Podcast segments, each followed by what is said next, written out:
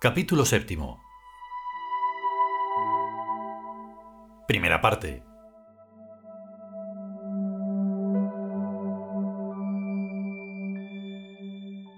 Disimuladamente, Hathor miró de reojo a Goreg y éste se levantó. Tengo que ir de prisionero a otro sitio, me lo temo. En efecto. Asintió Hathor hacia los otros con la cabeza. En marcha. Y sacando una pistolita de plástico, le apuntó a las insignias reglamentarias de capitán de nave estelar. No dispares, colaboraré. Y con las manos en alto se dirigió hacia la gran puerta del salón, Podría haber elegido alguna otra de las cuatro o cinco puertas pequeñas que también había, pero la grande era más vistosa y hacía la salida de escena más espectacular. Hathor le seguía con su pistolita en ristre, muy lentamente, a igual velocidad que el otro, para no tropezárselo ni quedarse rezagada. Las dos hojas de la gran puerta se abrieron solas hacia adentro, como es natural, con la suficiente antelación necesaria para no darle en los morros a Goreg ni demasiado pronto para no hacer el ridículo en la lejanía. Todo muy medido y cronometrado. Salieron a la galería de los espejos. Era de noche. Las grandes puertas de antes se cerraron a sus espaldas. Y una musiquilla, como de cajita de música, se oía al final de la galería como con retintín. Era la fiesta. Una fiesta como otras tantas de las que se celebran en cualquier parte por nada y menos.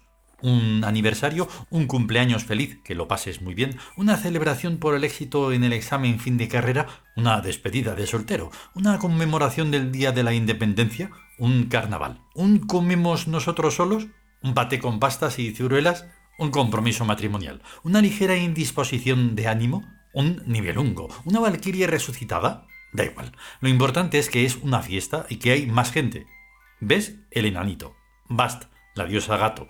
Macrow, el barítono del ascensor que también había conseguido escaparse. Chesmu, el propietario de las bodegas del néctar. Y Menes, que era el anfitrión. Menes es un personaje muy extraño, pero también es muy armonioso. Se nota que es rico de los de siempre, y los demás también son buena gente, pero cada cual a su estilo. El prisionero y la carcelera doblaron una esquina a la derecha, primero aquel y después esta. Siguieron por un dédalo de galerías y pasillos, bajaron y subieron escaleras e hicieron todo lo propio que se hace en estos casos para pasar de un castillo medieval a una mansión ultramoderna sin salir de casa. Al final llegaron. Todo eran confetis y serpentinas, matasuegras, tules y bailes de cualquiera sabe qué épocas, pero todo muy al ritmo cantarino de la cajita de música. ¿Bajó los brazos? ¿Y por qué no? ¿Solo era en broma? Pues entonces, bailemos. Dijo Gorek y la enlazó por la cintura y evolucionaron hasta el centro del salón. Los demás ni les saludaron, de lo extasiados que estaban en sus respectivas inocentes diversiones. Macrow ponía la voz y la letra a la musiquilla. Bess saltaba a la comba. Menes iba de un lado para otro cerciorándose de que todos estuvieran a gusto. Bast bailaba con un gatito siamés entre sus brazos. Y Chesmo hacía de camarero. Todo perfecto. La cajita de música iba a pilas y no había que darle cuerda cada medio minuto. Ventiladores ocultos agitaban el confeti, los matasuegras y las serpentinas. Y etcétera, etcétera, etcétera. A veces los bailarines parecían piezas de un ballet mecánico, casi siempre, pero a veces parecían cobrar vidas autónomas e independientes, como al azar, aunque con ciertas periodicidades incógnitas e inexplicables. Se trata de una ecuación, le dice Hathor a Goreg acercando sus labios a la oreja del ex capitán. No me digas, ¿de una ecuación? Digo, como lo oyes, una ecuación de física matemática. ¿No será al revés, de matemática física? Puede ser. Yo en esto no estoy muy puesta. Lo mío es amar. Ya me he dado cuenta. ¿Y eso cómo se hace? Pues haciéndolo. El amor está todo en quien ama. El objeto amado es solo un pretexto. Ah. ¿Y se pasa al amar de bien? No puedo ni creerlo. Pues créelo. Mira, te lo explico. Tú vas y como quien no quiere la cosa, te enamoras de nadie en particular y tampoco de nada en concreto, sino porque te da la gana. Por ejemplo, de la ciencia o la filosofía o de esas cosas. No entiendo, no entiendo nada. Porque ya son solo palabras obsoletas. Pero imagínate cosas nuevas. ¿Cómo qué? Como una ecuación, por ejemplo. Como lo que significa este sonido de esa cajita de música. ¿Sabes lo que significa? Yo no. Pues yo tampoco. Pero se comprende que algo hay de misterioso en todo esto. Ahí está el encanto. No racionalices y déjate llevar por la música. Pero eso es una irracionalidad. Naturalmente. ¿Qué va a ser si no? Una irracionalidad. Fíjate en ti. ¿En mí? ¿En ti? ¿Qué función estás ahora realizando? ¿Cuál va a ser? La guacetiana. ¿La qué? La función integradora con la gran armonía.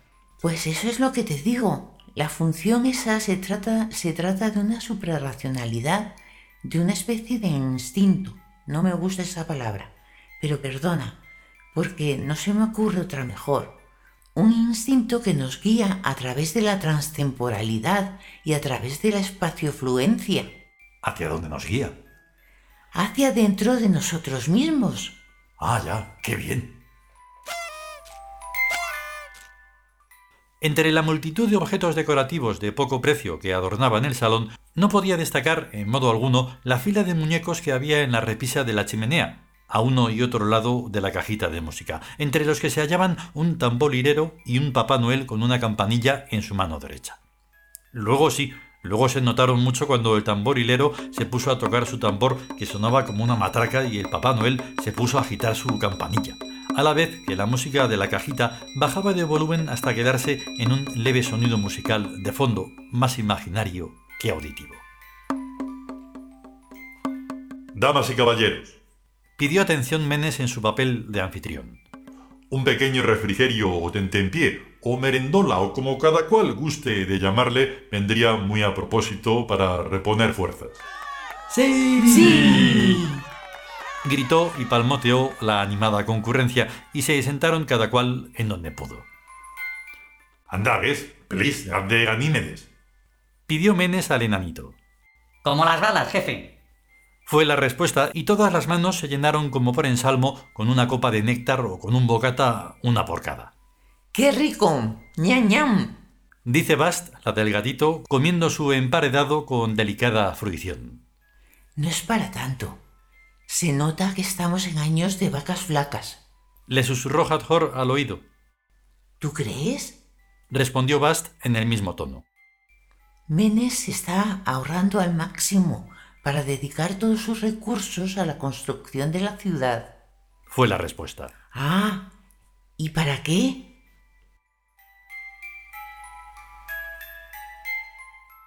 Macrow, Pidió Menes. haznos algunos juegos de manos. Enseguida. Dijo este. Y empezaron a verse en el espacio perspectivas y más perspectivas de una gran ciudad incomparable. Pirámides y esfinges, grandes templos que parecían ser lujosísimos establecimientos bancarios, tumbas arquitectónicas de tamaños colosales, palacios y jardines, parques, plazas rodeadas de altas columnas y de estatuas zoomórficas, fuentes inmensas e inimaginables, edificios de todo género y finalidad construidos en blanco mármol plástico, oro y cristal, etc., etc., etc.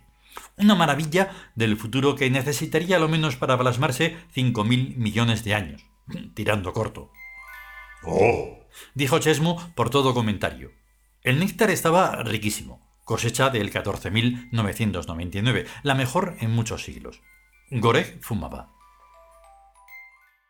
¿Tan malo es soñar? Preguntó Bast a la concurrencia. en absoluto. Dice Méndez. Sin sueños no hay realidad. Incluso fisiológicamente hablando. Aseveró Bes que quizás fuera el menos indicado para decirlo. La ensoñación nos extraproyecta. Debe tratarse de algo así como una emisión etérica modulada, que diseña el campo mórfico a la vez que lo reconoce. Ya se sabe, como recordar lo olvidado, dándole así una nueva capa de pintura. ¿No, Gore? Sí. Y de ese modo reconstruimos una realidad que nos precede en tiempo inverso. Me parece que se llama. Por lo que las cosas llegan a existir realmente.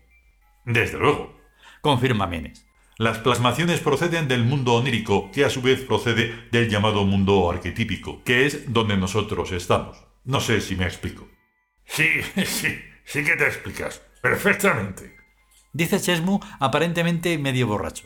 Pero en realidad, en profundo éxtasis. Anda este, ¿a qué se nos duerme? Dice Bast. Macro hizo un nuevo juego de manos y la ciudad inmensa se redujo al tamaño de una maqueta dentro de una campana de cristal encima de una mesa.